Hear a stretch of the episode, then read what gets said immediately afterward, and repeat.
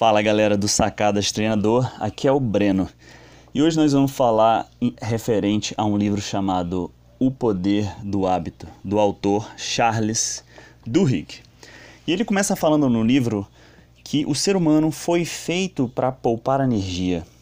Dito isso, uma forma de poupar energia é transformar a rotina em hábitos deixar essa rotina mais automatizada, a ponto de não gastar energia com esse pensamento, com essa força para se movimentar.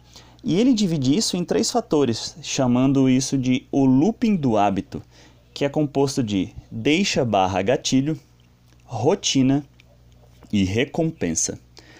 Então eu vou dar um exemplo do que do exemplo que ele deu inclusive no livro sobre a pasta de dente nos Estados Unidos, que antigamente não tinha sabor, não fazia espuma e não deixava aquela sensação de refrescância na boca. Quando isso tudo foi mudado, criou criou-se uma rotina na população de escovar os dentes. Por quê? Porque a recompensa era interessante. A boca começava a ficar mais refrescante, a sensação, o, o escovar, a espuma dava trazia uma referência de limpeza.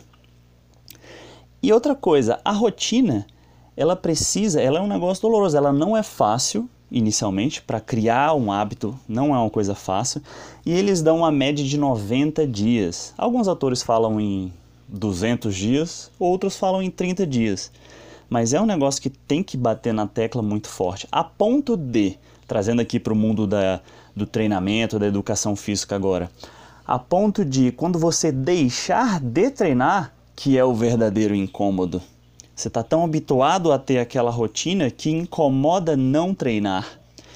Então aí vem a pergunta: qual é a deixa barra gatilho na hora de um treinamento físico? O que, que te faz? O que, que te chama atenção para entrar nesse, nesse looping do, do treinamento? Qual é a sua rotina? E principalmente, qual é a recompensa que você tem disso tudo?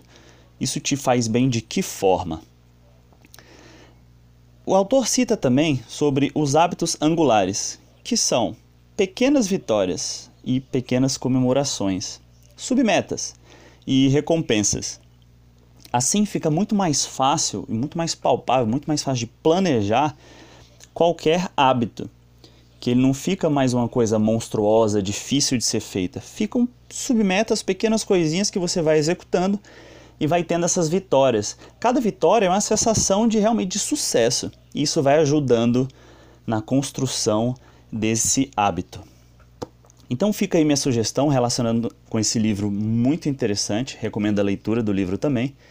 Caso não tenha o tempo de ler o livro, existe um site chamado resumocast.com.br. São resumos de livros de até 30 minutos sobre os principais livros aí do empreendedorismo, sobre hábitos e etc. Muito interessante. Fica aí um forte abraço e até a próxima.